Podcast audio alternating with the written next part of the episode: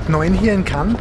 Äh, hier in der Strandpromenade muss man immer aufpassen, ob man nicht irgendwelchen Stars äh, entgegenkommt, wie eben Stephen Baldwin. Und während da eben fotografiert wird oder Autogramme gegeben werden, dann ist das schon mal ein heißes Zeichen dafür und dann wird dann mal sicherheitshalber mitgefilmt. Ähm, so wie diese Damen hier eben.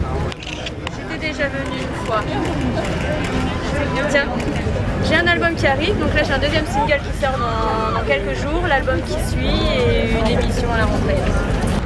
Also es dürfte eine Sängerin sein. Wer genau ist mir jetzt auch nicht bekannt. Also falls da jemand die Antwort weiß, kann er mir sie einschicken. Gibt es einen Sonderpreis dafür. Und jetzt gibt es noch ein paar Bilder vom roten Teppich von Fair Game von Doug Linen.